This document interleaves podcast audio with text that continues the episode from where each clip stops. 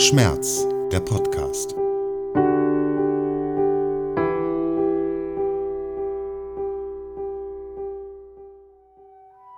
Die Filipinos, die in fernen Dörfern wohnen, haben zum Beispiel kein Fernsehen oder kein Internet.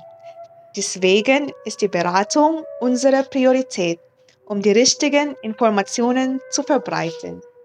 Herzlich willkommen zu Schmerz der Podcast. Heute geht es um die Philippinen. Meine Kollegin Chara de Montagno erzählt uns vom Pflegestudium und der Arbeit als Community Health Nurse. Und Imelda Müller erzählt uns etwas über Hilot, eine traditionelle philippinische Massage. Außerdem geht es um Metamizol. Viel Vergnügen. Schmerz ist das, was die Betroffenen darunter verstehen. Und er liegt immer dort und dann vor, wenn ihn die Betroffenen spüren. Schmerz ist individuell und betrifft jeden Menschen. Ob als Warnung des Körpers, jahrelange Erkrankung, Zeichen von Überlastung oder Folge eines Traumas. Genauso ist die Schmerztherapie individuell.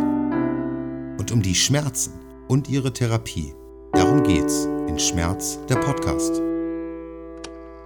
Und ich bin Nils Vommelsdorf. Meine Kollegin Chara de Montagno nimmt uns mit in ihre alte Heimat auf die Philippinen.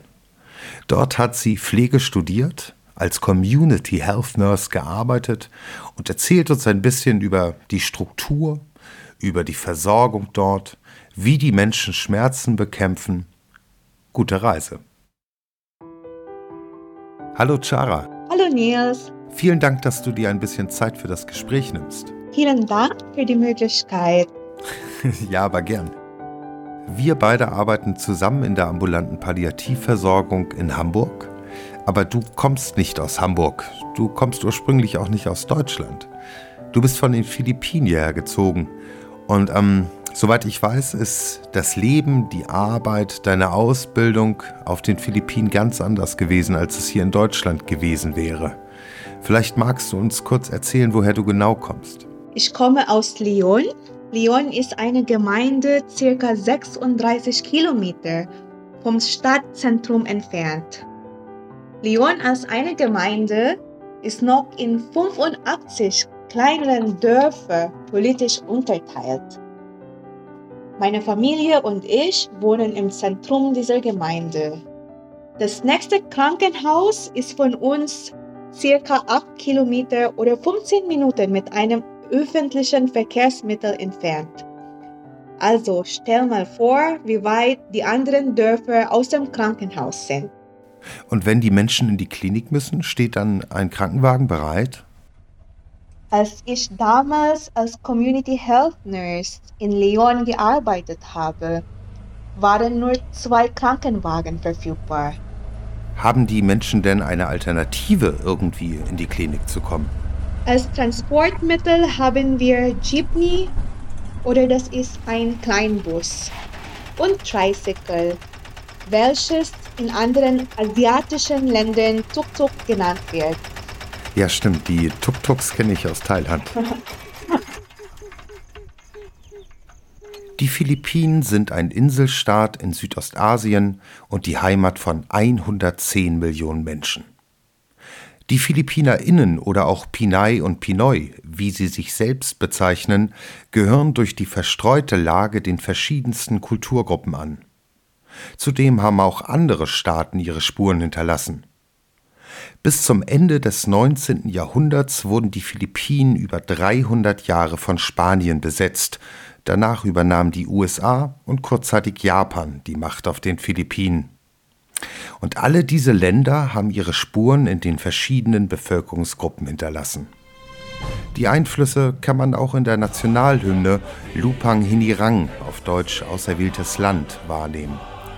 Die Musik ist europäisch geprägt, der Text ursprünglich Spanisch, dann Englisch übersetzt und mittlerweile in Tagalog, einer der vielen Sprachen der Philippinen, übersetzt. Für europäische Verhältnisse mögen die Philippinen ein eher ärmeres Land sein, Jedoch werden sie international zu den Next 11, also aufstrebenden Wirtschaftsnationen gezählt. Die Wirtschaft, vor allem der Dienstleistungssektor, wachsen stark an, die Kluft zwischen arm und reich wird jedoch größer. Auch daher sind ca. 9% der Einwohnerinnen im Ausland tätig und unterstützen ihre Zugehörigen in ihrer alten Heimat. Doch nun zurück zu dir, Chara. Du hast nach dem Abitur ein Studium begonnen und als Registered Nurse abgeschlossen. Wie ist das Pflegestudium auf den Philippinen organisiert? Was sind die Inhalte? Wie läuft das so? Ja, ich habe mein Studium Bachelor of Science in Nursing im 2010 absolviert. Es war ein acht Semester Pflegestudium mit insgesamt 2100 Stunden Theorie und 2500 Stunden Praxis oder sogenannte Related Learning Experience. Unser Curriculum umfasst Gesundheitsassessment, Grundlage der Krankenpflege, Pflege gesunder Menschen und Pflege von Patienten mit veränderten Gesundheitszuständen oder mit verschiedenen Krankheiten. Das Curriculum umfasst auch Research, Community Health Nursing, Geburtsmanagement sowie Entbindung und Pflege der Neugeborenen. Nach dem Studium ist man noch aber kein Registered Nurse. Diese gesetzliche Berufszeichnung als Registered Nurse bekommt man, nachdem man die Krankenpflegezulassungsprüfung von dem Krankenpflegeausschuss besteht. Die Zulassungsprüfung ist eine zwei Tage lang 500 Fragen Multiple-Choice-Prüfung. Also, Oft sind die Antworten alle korrekt, die beste oder die vorrangige Antwort muss aber gewählt werden. Wow, ich glaube, so lang und umfassend war meine Krankenpflegeabschlussprüfung damals nicht. Dann muss das Pflegestudium auf den Philippinen eigentlich, weil es so umfangreich ist, international problemlos anerkannt sein, oder? Also meine, eine gute Freundin von mir arbeitet jetzt ja in USA aber auf der anderen Seite, ich kenne ähm, ein paar Freunde, die auch jetzt examinierte Pflegefachkräfte hier in Deutschland sind.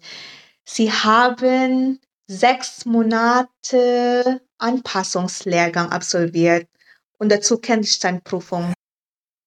Nach dem Studium hast du dann als Community Health Nurse in deiner Gemeinde gearbeitet.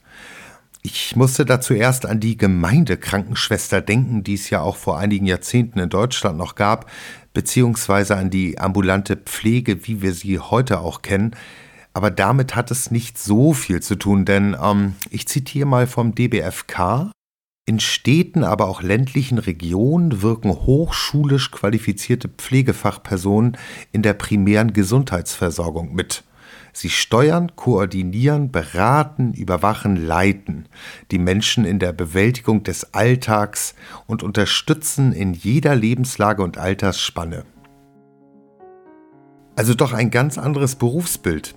Ähm, und die Struktur, wie das Ganze organisiert wird, die ist auf den Philippinen ja auch komplett anders als in Deutschland. Ja, genau.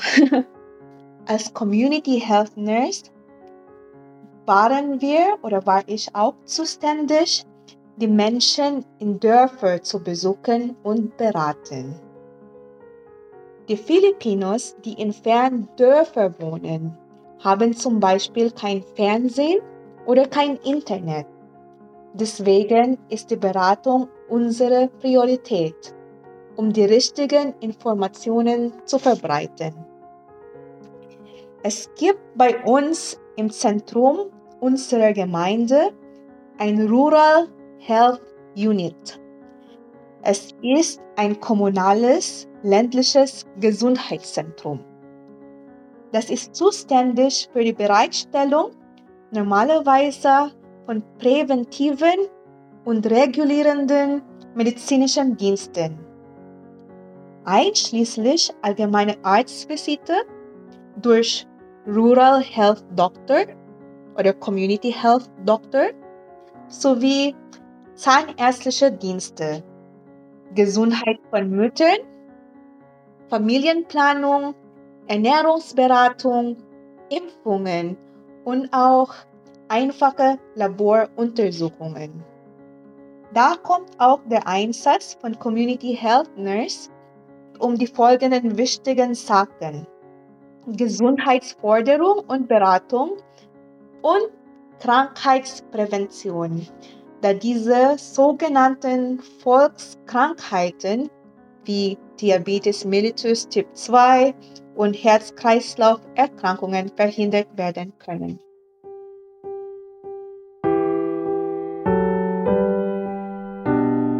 Ihr hört Schmerz, der Podcast. Also wenn die Wege zu den Kliniken und Versorgungszentren sowieso schon so beschwerlich sind und von vielen gar nicht bezahlt werden können, wird es ja wahrscheinlich erst recht schwer sein, Medikamente zu bekommen, zumal die auch noch sehr teuer sind. Ähm, wie ist denn das, wenn jemand zum Beispiel Schmerzen, unter Schmerzen leidet? Bekommt er dann oder holt er sich dann eine Packung Paracetamol oder Ibuprofen oder wie ist das auf den Philippinen? Mhm.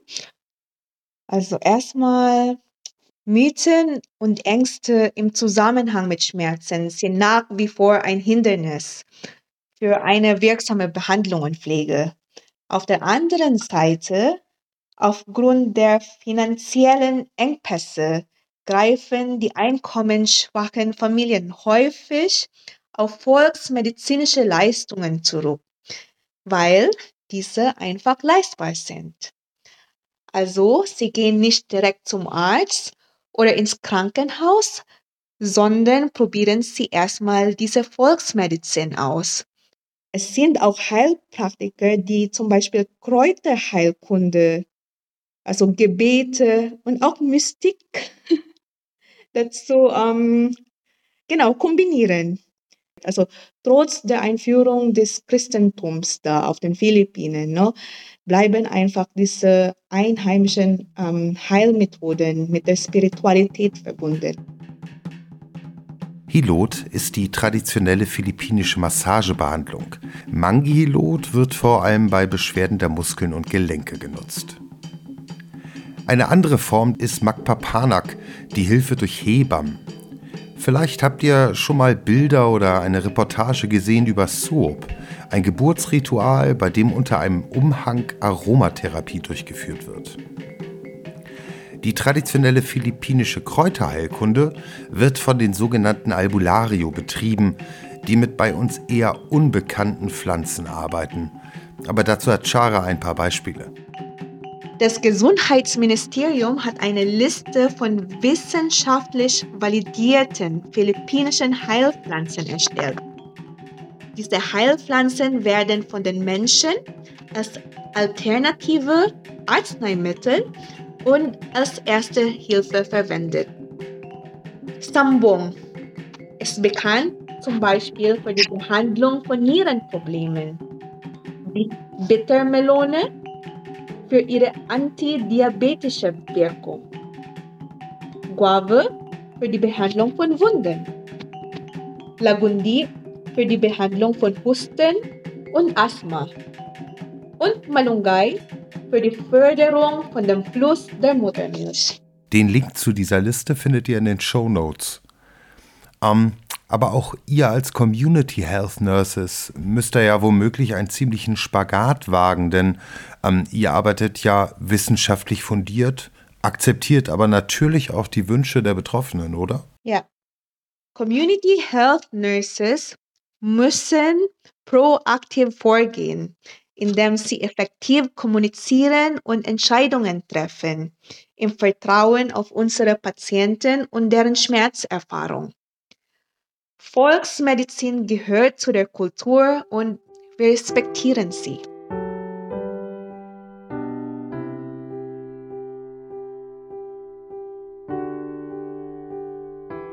Hilot ist in Deutschland recht unbekannt und das nicht ohne Grund.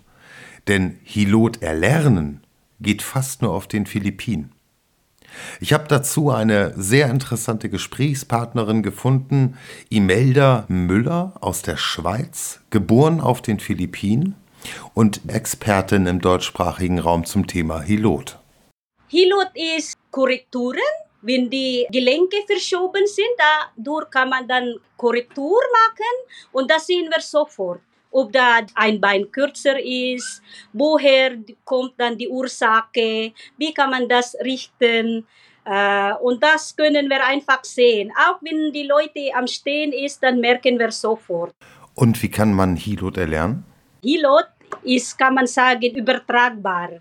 Uh, also man kann das lernen, wenn man schon als Kind übernommen hat bei Eltern ich als Kind habe ich mich schon so viel interessiert an medizinische Richtung.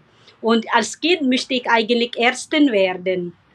Aber eben do, durch die Armut, das kann man nicht leisten, dann bin ich halt Richtung Physiotherapeutin geworden. Das ist eine fünf Jahre Bachelor. Aber als Kind habe ich schon immer äh, neugierig gemacht, die Hilot-Meisterleute äh, bei uns in unserer Provinz. Und dann, wenn jemand da Unfall gehabt haben, verstaubte Füße, äh, auch verstaubte Hand, da habe ich immer auch immer nachgeschaut und ich habe immer neugierig geschaut, wie mag er das wohl? und wenn ich dann auch so Anatomie sehe oder die Bücher über Gesundheit, da habe ich dann immer so neugierig angeschaut. Und das ist dann halt die Herkunft von Hilot-Leute. Die sind schon als Kind geborene Therapeuten. Deswegen ist das so selten. wir Leute, wir sind so selten, weil das muss schon von Anfang kommen als Kind. Ich habe auch Glück, dass äh, äh, ich das von meiner Mutter geerbt habe, weil alle anderen haben das nicht. Ich habe auch einen Neffe, die ist das kann, er ist ein Ingenieur, aber jetzt äh, er ist doch unglücklich mit seiner Ingenieurbildung, dann hat er dann halt auch Richtung Therapeuten gemacht und äh, ist es auch, dass ich keine Hilfe hier, weil ich habe auch immer versucht, Leute zu finden, aber niemand ist dafür geeignet. Deswegen versuche ich, meine Neffe hierher zu bringen in der Schweiz, weil die äh, Patienten nehmen zu und ich schaffe es nicht mehr alleine. Also Ihren Neffen haben Sie mit Ihrer Begeisterung schon angesteckt, ja? Ja, ich bin froh, dass eine von meinen Sohn hat das auch und ich trainiere ihn auch schon, weil äh, die jüngere Sohn, äh, er spürt einfach, und wenn man ihn über Gesundheit erklärt, über Nerven, über die äh, ganze System per Körper, die Skelett, die Wirbelsäule, er nimmt einfach das automatisch. Wir hatten ja schon darüber gesprochen, dass es wenige helotkundige Menschen hier in Deutschland, im deutschsprachigen Ausland und auch überhaupt in Europa gibt. Sie hatten ja auch erzählt, dass es einen Unterschied macht, welchen therapeutischen Background eine Person hat, die Helot praktiziert. Sie nahm da vor allen Dingen Bezug auf die Muskelfaszien, glaube ich, waren das. Wie war das noch genau? Zum Beispiel in Madrid gibt es eine, aber die ist nicht so genau wie ich. Die ist eine Massagetherapeut, aber die kann ich äh, richten. Aber sie kann Fasern lösen, weil eine richtige Hilot ist äh, nicht nur richten, nicht nur Chiropraktik, sondern auch Fasern lösen. Weil die Fasern ist sehr wichtig. Wenn, äh, das ist so, ich sage immer, äh, wenn die Fasern verklebt sind, dann tut dann die Muskulatur, die ganze Sehnen verkürzen. Und wenn, wenn das verkürzen, sind sie weniger elastischer und dann tut das die ganze Skelett zusammendrücken. Und wenn dann zusammengedrückt ist, tut dann auch die Nerven einklemmen. Und dort passiert dann die Verschiebungen von die, äh, von die Gelenke und dann auch die Nerven eingeklemmt und dann passiert dann Schwellungen, Schmerzen und dort muss man das Fasern lösen, weil das ist doch immer das Problem. Bei Chiropraktiker, sie tun nur knacksen und dann die Fascia nicht lösen und dann tut das wieder mit dem Zeit zurück. Ist nicht, äh, sagen wir, ist nicht haltbar. Aber die Hilot, das ist, also durch meine, Sie haben auch vielleicht meine Website gesehen, die Reviews, die Bewertungen, die waren schon im Spital und alles, aber dann doch nicht, keine Lösung und dann bei mir endlich mal geheilt, weil das ist dann die Geheimnis natürlich, oder die Faszien, die waren so verklebt. Wir benutzen auch Kräuter. Kräuter für Babys, genau, für Babys, wenn sie Bauchschmerzen haben. Aber ist leider hier in äh, Europa also schwer, diese Kräuter zu finden. Ich versuche auch, äh, diese Pflanzen zu sammeln und denke, in Zukunft kann ich vielleicht einen Wintergarten dafür machen, äh, aufbauen und dann auch äh, das in Zukunft. Chiropraktik, natürlich auch Hilot, ist aber auch nicht ganz ungefährlich. Ja, das braucht lange Erfahrung. Also ich als Kind war ich einfach mal neugierig und dann in meinen Bachelor-Zeit habe ich, äh, war ich auch sehr, sehr neugierig. Da hat man eine Vertiefung gehabt und ich habe immer noch nicht verstanden. Ich habe auch immer noch Angst, Menschen so behandeln äh, da ist man vorsichtig, weil du weißt genau, was du dann kaputt machen kannst. Kannst du auch Menschen vielleicht äh, im Rollstuhl pflegen, wenn du das falsch behandelt hast. Deswegen immer vorsichtig, immer äh, die Bewusstsein aufbauen.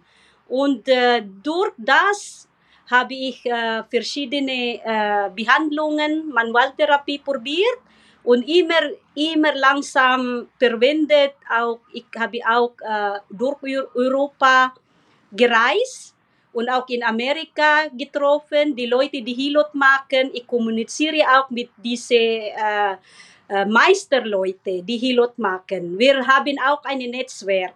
Weil zum Beispiel, wir können diese Leute fragen, was meinst du, ich habe dieses Problem gehabt, was soll ich machen, was kann ich machen. Also einfach gegenseitig helfen, weil Erfahrung, man sagt ja, äh, Übung macht den Meister. Also Ilot ist dann ja etwas für alle Menschen, die Probleme mit den Gelenken, mit dem Rücken und so weiter haben. Ja, alle. Bandscheibe, zum Beispiel bei Frozen Shoulder. Ich habe da auch Büroleute oder in Reinigung. Ich habe viel, so viel am Anfang. Die Menschen mit Frozen Shoulder, die bereits zum Operieren sind, haben sie auch abgesagt, die ähm, Operation, weil ist schon geheilt. Sie kommen dann lieber zu mir als eben zum Spital. Ja, also vielen Dank für den Einblick in die Welt der Silot. Vielen Dank. Ja, und übrigens, ich habe auch viele Krankenpfleger, die zu mir kommen, weil die brauchen auch immer Hilfe. Ja.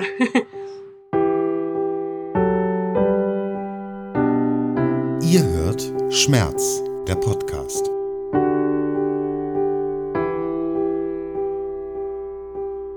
Jetzt interessiert mich aber trotzdem, mit welchen Analgetika, also mit welchen Schmerzmedikamenten ihr dort arbeitet.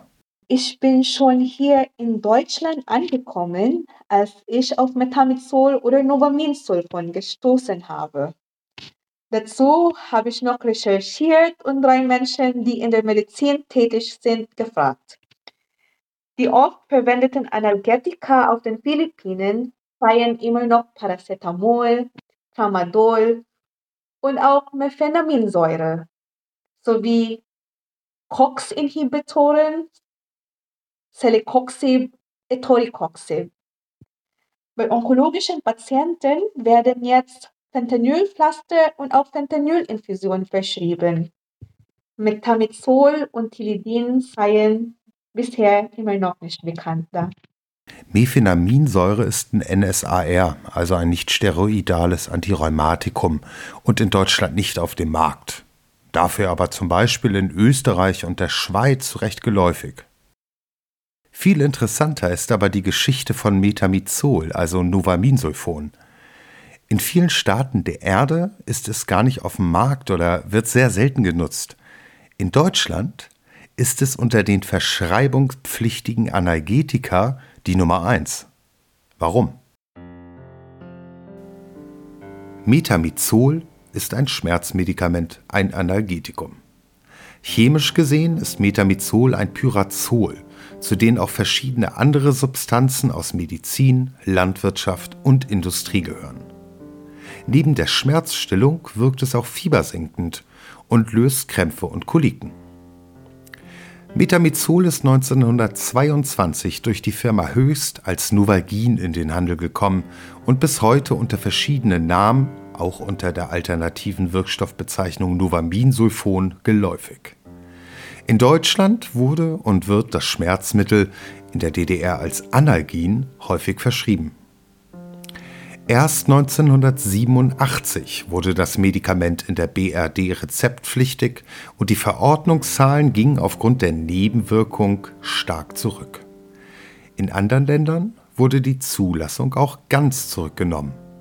Und während Metamizol in Deutschland seit langem wieder das Medikament der Wahl unter den nicht-opioiden Analgetika ist, verhält es sich in anderen Ländern komplett gegenteilig. Die gefährlichste Nebenwirkung des Metamizols ist die Agranulozytose, die Verminderung einer bestimmten Art von weißen Blutkörperchen. Die Agranulozytose beginnt meist mit Fieber und Schwäche, führt dann aber zu Geschwüren, Hautnekrosen, sogar zu Lymphomen, in Extremfällen auch zum Tod. Ziemlich unklar ist allerdings die Häufigkeit dieser ziemlich heftigen Nebenwirkung. In Deutschland wird sie als sehr selten aufgeführt, tritt also in weniger als 0,01 Prozent der Fälle auf. 1986 ermittelte der Hersteller selbst eine Wahrscheinlichkeit von 1,1 Fällen bei einer Million Anwenderinnen und in einer Übersicht aus den frühen 2000ern 25 Betroffene von einer Million. Die Zahlen sind jedoch umstritten. In Schweden wurde 2002 ein Fall pro 1439 Anwenderinnen ermittelt. Und gerade in Skandinavien, aber auch in den USA, Afrika und Asien wird Metamizol deswegen selten oder gar nicht genutzt. Die Wahrheit wird wahrscheinlich irgendwo zwischen diesen Ergebnissen liegen.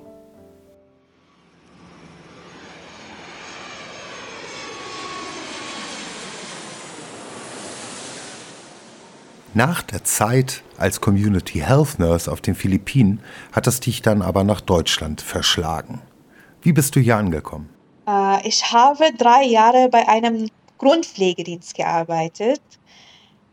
Auf den Philippinen haben wir ja keine ambulante Pflege. Die alten Menschen leben mit den Familien unter einem Dach zusammen. Die Familienangehörige übernehmen die Grundpflege und die Pflegefachkräfte führen meistens die medizinische Behandlungspflege und die ärztliche Anordnungen durch. Und deswegen habe ich auch den Zeitpunkt erreicht, wo ich mir gesagt habe, ich habe Behandlungspflege vermisst. Dann bin ich zu Goldbach gegangen und kann ich sagen, dass ich die richtige Stelle gefunden. ja, schön zu hören. Vielen Dank, Chara. Das war auf jeden Fall ein toller Einblick in die Arbeit als Community Health Nurse, die wir hier noch so wenig kennen in Deutschland. Und interessante Einblicke in die Schmerztherapie. Auch gerade die Geschichte mit Metamizol, die Kräuterheilkunde. Es gibt ja doch immer einige interessante Facts, wenn man mal so ein bisschen über den Tellerrand hinausschaut. Vielen Dank dir. Danke auch, Nils. Es war eine Ehre, mit dem Nils Wommelsdorf ein Interview zu machen. Schmerz, der Podcast, ist eine Produktion von mir, Nils Wommelsdorf. Die Musik ist komponiert und eingespielt von Heiko Wommelsdorf. Das Margot McCaffrey-Zitat im Intro eingesprochen von Katrin Wommelsdorf. Ihr findet Schmerz, der Podcast, auf allen gängigen Podcast-Plattformen. Und ich würde mich sehr freuen, wenn ihr die Reihe abonniert, einen Kommentar schreibt und sie weiterempfehlt. Wir hören uns.